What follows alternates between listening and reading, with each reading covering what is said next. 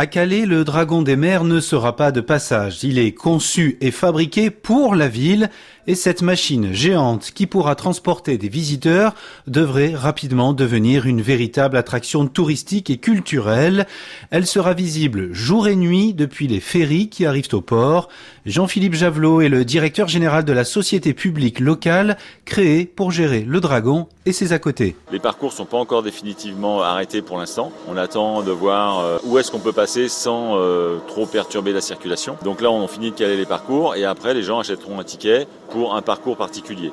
Donc il y aura au départ entre deux et cinq parcours différents. Et puis au fur et à mesure, on va rajouter des parcours. Et puis ensuite, ils auront la possibilité de prendre une bière, prendre un verre, prendre un café, un sandwich. Et puis il y aura une boutique où on vendra forcément les produits dérivés du dragon, le mug, le t-shirt, le sweat, etc.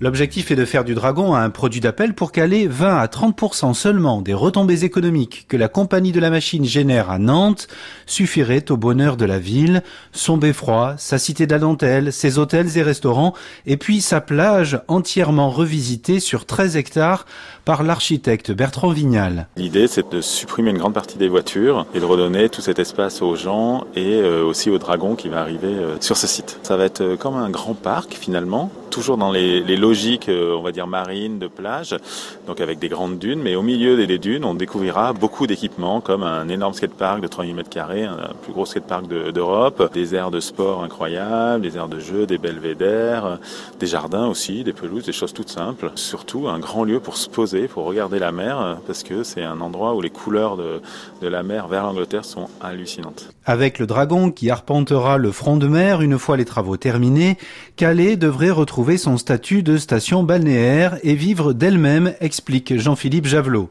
L'objectif étant d'avoir le moins possible à dépendre des subventions de la mairie. Même si c'est vrai que dans la première année de démarrage, euh, on va avoir une, subvention, mais ça c'est obligé sur un projet comme ça, hein. sachant que la première année on a beaucoup de dépenses et zéro recette, parce qu'on commencera à avoir des recettes que le 17 décembre, date de l'ouverture au, public. Le projet global des machines de François de la Rosière à Calais, c'est un budget de 27 millions d'euros sur 6 à 8 ans, avec 25 emplois directs créés, objectif 1 million de visiteurs.